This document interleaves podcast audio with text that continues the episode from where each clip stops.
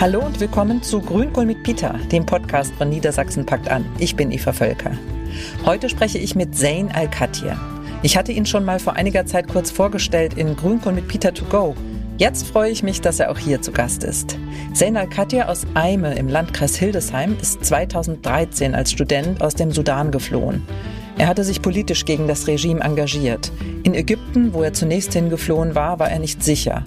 Er floh weiter nach Libyen, wo er ständiger Gefahr ausgesetzt war, als Tagelöhner auf einem der zahlreichen Märkte, die an Sklavenmärkte erinnern, oder als er in die Hände von Milizen geriet und schlimme Gewalt erfahren hat.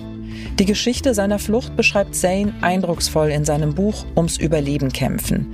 Ich spreche mit ihm auch über das Schreiben, über sein Leben in Deutschland und über sein Projekt, gemeinsam mit dem ehemaligen ARD-Korrespondenten Stefan Meyer, eine Schule in seinem Heimatdorf in Darfur im Norden des Sudan zu bauen.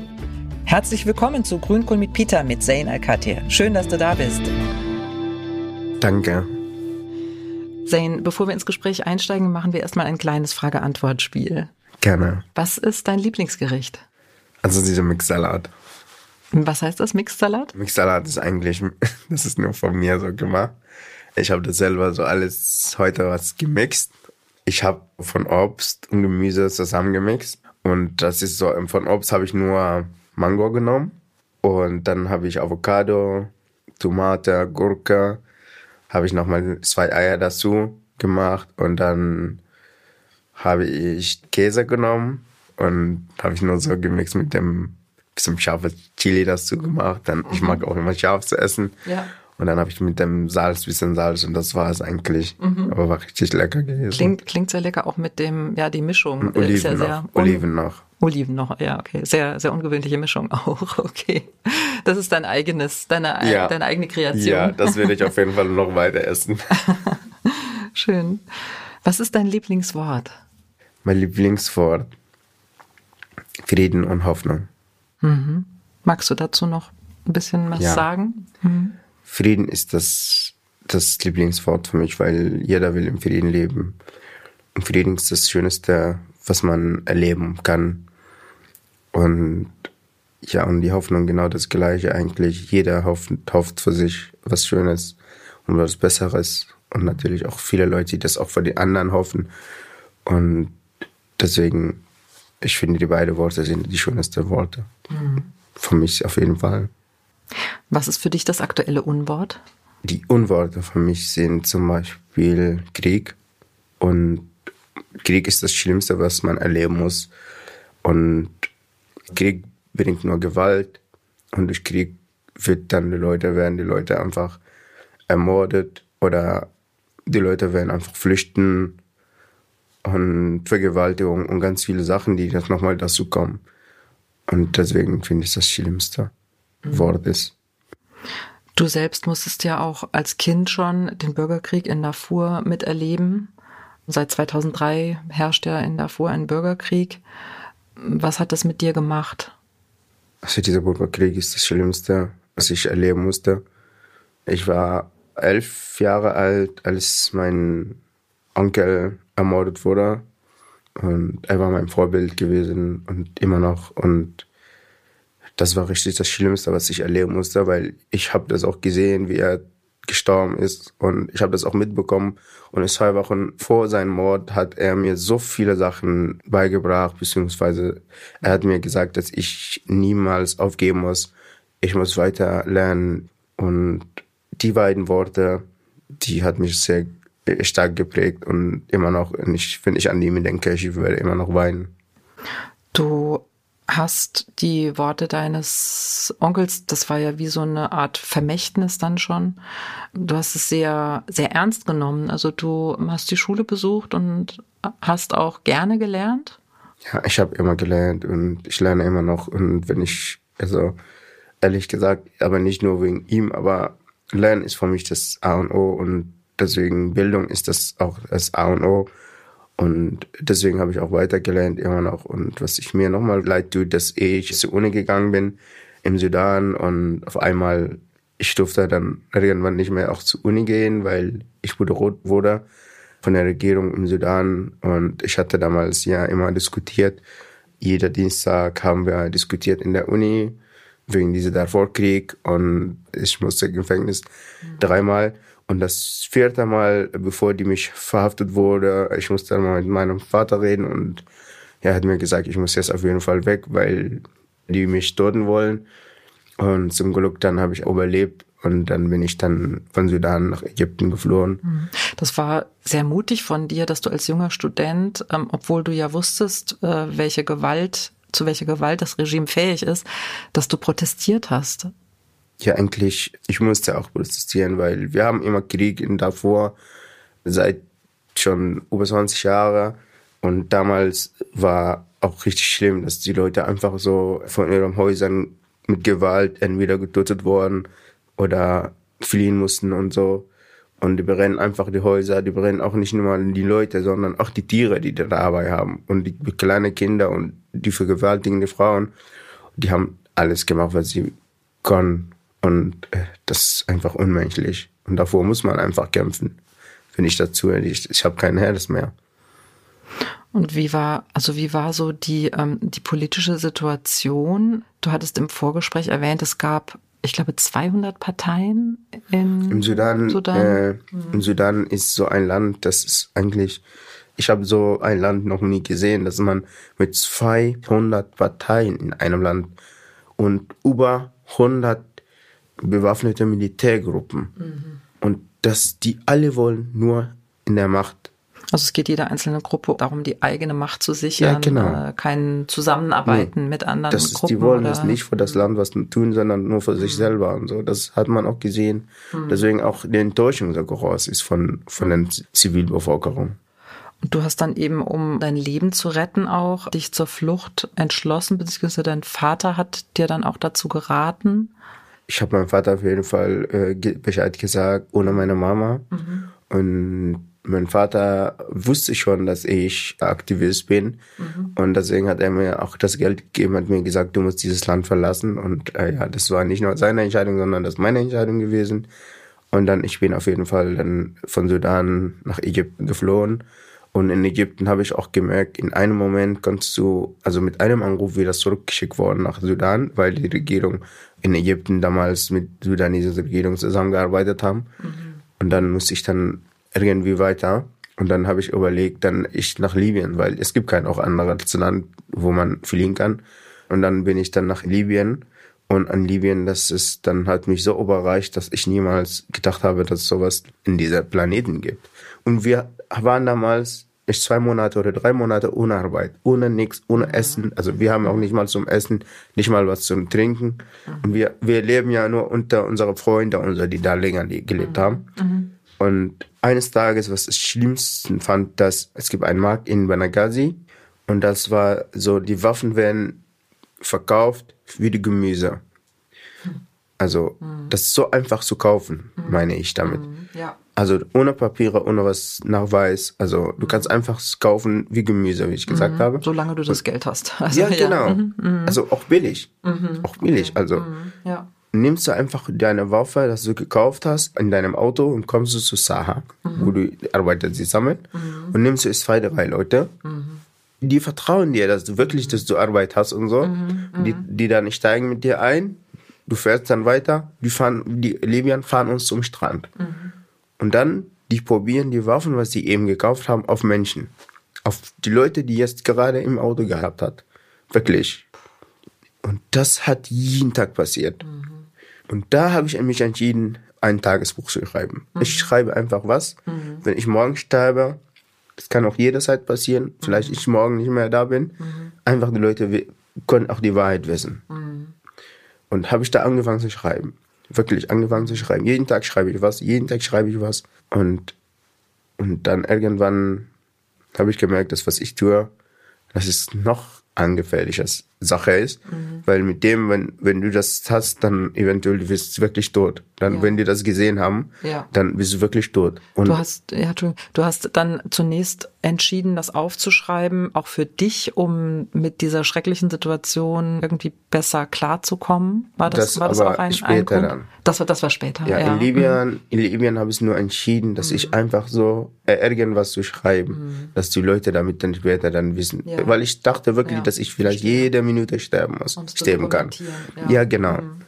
Ja. Und als ich dann nach Deutschland kam, ich war in Heim, ich war in Bramscha bei Osnabrück, da in diese Flüchtlingsheim, da habe ich ein Heft gekauft und da habe ich angefangen zu schreiben. Was bedeutet jetzt das Schreiben für dich? Also du hast gesagt, Schreiben das, ist das Therapie. das hat sich auch verändert. Ne? Erst wolltest du dokumentieren, als du in Ja. Libyen warst und Alles jetzt ich- ist es Therapie. Ja. Als ich nach Deutschland angekommen bin, 2015, dann habe ich also im Flüchtlingsheim im Bramscha habe ich angefangen zu schreiben. Es gab mir einen Netto-Supermarkt, bin ich hingegangen, wollte ich was zum Essen kaufen, weil ich hatte eigentlich richtig Hunger. Und da vor dem Essen direkt habe ich ein Heft gefunden, so eine, eine Schreibheft. ja. Und dann habe ich da lange, richtig so fast zehn Minuten, also, also wirklich so gestanden Ja. und habe gesagt, jetzt kauf, was soll ich jetzt kaufen? Und dann auf einmal wirklich habe ich dann entschieden, statt Essen zu kaufen, habe ich diese Heft gekauft. Und dann habe ich angefangen an dem Tag wirklich zu schreiben, am selben Tag. Ich habe so schöne Ecke gefunden, also daneben war ein Fluss, so irgendwie ein bisschen ein kleiner Fluss. Ich habe immer da gesessen und immer geschrieben. Die Worte kommen so fließend wie Wasser, so ungefähr, kann man so sagen. Ja, Und schreibe ich immer auf, schreibe ich, schreibe ich auf. Und dann 15 Tage später habe ich dann ein Interview. Beziehungsweise dieser Anhörungstag. Dann der Typ, irgendwie ein Mitarbeiter hat geguckt im Computer, hat mir dann gesagt, jetzt, du hast jetzt Entscheidung bekommen, dass du nach Braunschweig musst. Oh. Ich habe gesagt, warum aber nach Braunschweig? Und da habe ich wirklich so mich geärgert, weil ich wollte unbedingt, dass da in dem Platz, wo ich immer gesessen habe, Ja. und da wollte ich weiter mein Buch schreiben. ja, verstehe, wo du, ja, an diesem Fluss. Das war wirklich so Therapie. Weil ich konnte nicht mal schlafen, ich kann nichts machen, außer dass ich die ganze Zeit nur denke. Und deswegen habe ich einfach angefangen zu schreiben. Ich schreibe jeden Tag ganz schöne Sachen. Die Hälfte von das Buch habe ich da geschrieben. Und dann haben sie das mir gesagt, leider musst du jetzt nach Braunschweig, habe ich wirklich eine, dann ein Ticket bekommen. du hast so viel, so viele Gefahren, so viel Unsicherheit erlebt. Ähm, das war für dich ja auch wieder eine Unsicherheit schon Ja, wieder, ja. eine völlig neue ich weiß Umgebung. gar nicht, was das ist. Ja. Genau. Ähm, wie ist es dann von Braunschweig aus dann weitergegangen? Also wie bist du dann nach Eime gekommen? Nach Braunschweig bin ich erst einmal gekommen und da habe ich genau einen Monat gelebt. 28.09. habe ich einen Transfer dann nach, nach Hildesheim bzw. nach Eime. Und ja, da waren wir dann ungefähr so 20 Leute. Wir sind erst dann mit dem Zug gekommen. Und in Heime bist du aber dann gut angekommen. Also du schreib, beschreibst Ja. das ja so in deinem Buch, ne, dass du da nette Menschen getroffen Ja, hast. das stimmt. Ja. Das stimmt, wirklich. Ich bin so früh und so stolz auf die Leute, die aus Eimer bis heute. Und ja, ich bin sehr dankbar auch für ihre Hilfe und ja, die haben uns sehr geholfen, wirklich. Du hast da auch äh, also ehrenamtlich Deutschunterricht dann bekommen Ja, an so einem zwei Monate später haben wir Deutschunterricht, Mhm. eine Lehrerin bekommen, weil wir auch so viele waren zu Hause und so. Mhm. Und dann auch kamen auch noch ein paar andere Nationalitäten, zum Beispiel Leute aus Pakistan Mhm. und Leute aus Irak. Und dann haben wir wirklich so ein Zimmer bekommen in der Nähe. Mhm. Das ist jetzt schon alles abgebaut, aber das war richtig schön. Äh, haben wir dann dieses Zimmer bekommen, wo wir uns immer jeden Tag dann lernen konnten. Also das heißt, du bist da äh, gut angekommen und hast dann auch ähm, ja eine Berufsausbildung Ja. angefangen oder Ja. auch absolviert, ja. Mhm. Also vorher habe ich ja auch versucht, Deutsch zu lernen in einem richtigen Kurs. Also Äh, da leider durfte damals nicht, weil ich als Sudanese dann keine Bleibeperspektive in Deutschland hatte, weil Sudan nicht zu diesen fünf Ländern, die Bleibeperspektive in Deutschland hatten. Dann ich durfte kein richtiges Deutsch lernen, wirklich so, in keinen richtigen Sprachkurs. Du hast keinen Integrationskurs Nee, nee, bekommen. Integrationskurs Das, ja, mhm. durften wir nicht. ja. Und deswegen, ich war auch sechsmal in einer Schule, ich wollte die Namen nicht nennen, aber sechsmal wurde abgelehnt, mein Antrag, dass ich zum Integrationskurs machen wollte. Und dann irgendwann auch habe ich auch vom Amt, dann beziehungsweise vom BAMF dann die Entscheidung auch bekommen, dass ich doch nicht lernen darf. Das steht auch in meinem Buch eigentlich. Ja. Und dann, ja, es war dann 17, glaube ich, zum Glück, dann ist ja kam ein neues Gesetz und dann durften dann alle Leute dann, die gerne sich integrieren, dann lernen. Das hat mich auch sehr gefreut. super. Ein Jahr später, dann habe ich dieses Praktikum in Hohenhamel gemacht. Das ist bei Hildesheim so, bei Beine. Und dann 2018 habe ich dann Ausbildung als Mhm. Kfz-Mechatroniker bekommen. Ah, ja. Bis 2022 abgeschlossen. Ja, super, Ja. toll. Und jetzt hast du dein eigenes Unternehmen Ja, und genau. Ich überführst bin jetzt Autos. selbstständig ja. und ich überführe Autos Mhm, toll. von A nach B. Ja. okay. Und du äh, schreibst du auch in deinem Buch, glaube ich, oder habe ich das mal in einem Interview geführt, Fußball äh, spielt auch eine wichtige Rolle in deinem Ja, Leben. das stimmt. Ja. Fußball ist eigentlich meine Leidenschaft. Und du bist da auch ehrenamtlich engagiert Genau, als Trainer. Ja. Mhm. genau, das stimmt. Ich habe auch meinen Trainer abgeschlossen, 2020, meinen Mhm. Trainerschein, C-Lizenz-Trainerschein bekommen. Und seitdem, aber ich war auch vorher schon Trainer in Hildesheim ehrenamtlich. Mhm. Und danach habe ich dann in Grunau angefangen, wo ich auch gespielt hatte. Mhm. Sieben Jahre jetzt schon habe ich in Grunau gespielt oder sechs Jahre. Mhm. Und da habe ich auch die Kinder der Jugend trainiert. Und du engagierst dich ja auch ehrenamtlich für das Bündnis Niedersachsen packt an, hast da schon bei vielen Genau. ähm, Videoprojekten und Das stimmt. Öffentlichkeitsarbeit mitgemacht. Warum ist dir diese Arbeit so wichtig? eigentlich ehrenamtliche Arbeit ist für mich sehr wichtig und wollte ich auch ein bisschen was zurückgeben, weil einfach die Leute auch haben uns sehr geholfen und Deutschland ist eigentlich ein Land, die ich einfach sehr dankbar für das Land bin und ich muss auch nochmal was zurückgeben. Deswegen bin ich auch einfach, wenn ich Zeit habe, dann werde ich auf jeden Fall irgendwo, irgendwo mich engagieren und ehrenamtlich helfen. Du engagierst dich auch aktuell gerade in einem großen Projekt. Du baust eine Schule im Sudan auf. Ja, das stimmt. In deinem Heimatort Karakule in der Provinz Norddarfur. Ja, Ähm, ein kleines Dorf mit ein Das- paar hundert Einwohnern. Ja. das freut mich auch sehr wirklich. Also warum liegt dir das so am Herzen, eine Schule in deinem Dorf? Genau das, genau das. Und das ist eigentlich, also Stefan hat mir auch gesagt, sehen, ich habe dein Buch gelesen und wenn du willst, ich werde in deinem Dorf das bauen. Das ist äh, Stefan Meyer, der Ja, ja. ehemalige Ja, äh, genau. ARD. Den Namen darf man auch ruhig sagen, nehme ich an. Gerne, ja, sicher. Ja. Stefan Meyer, ja. Mhm, Und hat mich so gefreut und dann habe ich gesagt, wenn du das machen willst, das freut mich sehr. Ich werde dir auf jeden Fall auch helfen. Und dann, wir haben es gemacht. Mhm. Und ja, er kann das auch nicht glauben, wirklich. Ich habe so mich so gefreut und ich konnte das auch nicht so glauben. Er war mit mir so zwei, also eine Woche lang in diesem Dorf und Mhm. der, er hat auch alles gegessen, ja, was wir essen. Und er hat auch wirklich so ein traditionelles Leben gesehen, also wie wir da leben. Wie war das damals? Also du kommst ja aus dem Dorf, dann gab es ja noch keine Schule in dem Dorf, wenn die jetzt erst gegründet wird. Nee, ich war ja auch so ungefähr zwei Stunden unterwegs zum Lernen damals. Mhm, zur ja. nächsten Schule. Ja, so. ja, zur nächsten Ja. Mhm. Schule. Da, da war auch richtig schlimm und das war so schwierig und das ist leider immer noch so. Mhm. Und deswegen auch, ich bin auch so traurig von dieser Regierung, dass eigentlich dieses Land niemals weiterentwickelt hat. Also da ist zwei Stunden Mhm. Von meinem Dorf. Mit dem Auto ist ein großes Goldgebiet aller Seiten. Mhm. Also in, in ganz Sudan. Und dass die Leute da so arm leben, dass sie nicht mal Strom haben, dass nicht mal richtige Straßen haben, nicht mal richtige Schule. Und das tut mir wirklich leid. Das ist 90 Prozent von Ausgaben dieses Landes. Mehr als 90 Prozent Geld nur geht zu diesem Militär und bewaffnete Menschen. Die kaufen nur Waffen damit, um sich gegenseitig zu kämpfen und gegenseitig Angst zu machen. Und für Bildung und so nicht mal ein Prozent. Hm, furchtbar, ja. Es ist wirklich furchtbar. Nochmal äh, zu dem Schulthema. Also die Schule steht schon, du hast mir Ja. vorhin Bilder gezeigt, das ist sehr beeindruckend.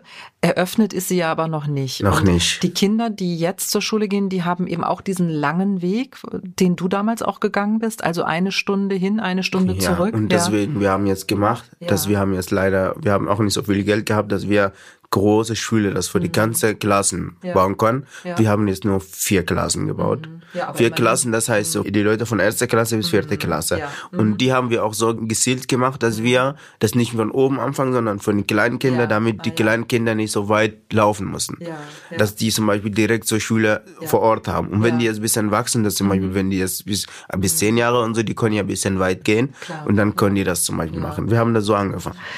Ähm, vielleicht nochmal zurück zu deinem Buch und zu deiner Geschichte. Du schreibst in deinem Buch auch, und das hat mich auch sehr beeindruckt, niemand, der sein Heimatland verlässt, macht es freiwillig. Also man lässt ja auch immer was zurück. Ne? Das ist wirklich so. Ich habe das wirklich äh, auch gesagt. Keiner verletzt sein, sein Heimatland freiwillig. Und alle sind davor gezwungen worden, das, ist es zu machen. Und deswegen, wenn du jetzt nochmal ein neues Land hast, dann, dann ist es nicht so einfach, aber ist auch trotzdem schön, dass man sicher fühlt nochmal. Vielen Dank für das Gespräch, Sein. Sehr gerne. Und viel Glück für dich und deine Schule. Danke, danke, danke. Danke, ich freue mich sehr auch. Vielen Dank für, deine, für das tolle Gespräch auch mit dir und hat mich sehr gefreut. Danke. Das war das Gespräch mit Zain Al-Khatir. Zain beeindruckt mich mit seinem Mut. Die Geschichte, die er erzählt, ist gleichzeitig die Geschichte der Menschen, die noch immer vor Gewalt in ihrer Heimat über das Mittelmeer fliehen und dabei größten Gefahren ausgesetzt sind. Und seine Geschichte ist auch die Geschichte einer Selbstermächtigung. Die Grundschule, die er zusammen mit dem ehemaligen ARD-Korrespondenten Stefan Meyer in seinem Heimatort Karakule gebaut hat, soll nur die erste sein. Er plant weitere Schulen im Sudan zu bauen. Dafür benötigt er Geld und Sachspenden wie gebrauchte Stühle oder Tische. Wer das Schulprojekt unterstützen möchte, kann uns gerne schreiben. Die Mailadresse bündnis mit ue.niedersachsen.de. Wir stellen dann gerne den Kontakt her.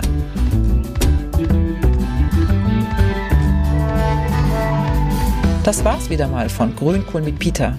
Wir freuen uns über eure Bewertung auf Apple Podcast oder Spotify. Wenn ihr keine Folge verpassen wollt, abonniert Grünkohl mit Peter überall, wo es Podcasts gibt. Danke fürs Zuhören und tschüss, bis zum nächsten Mal.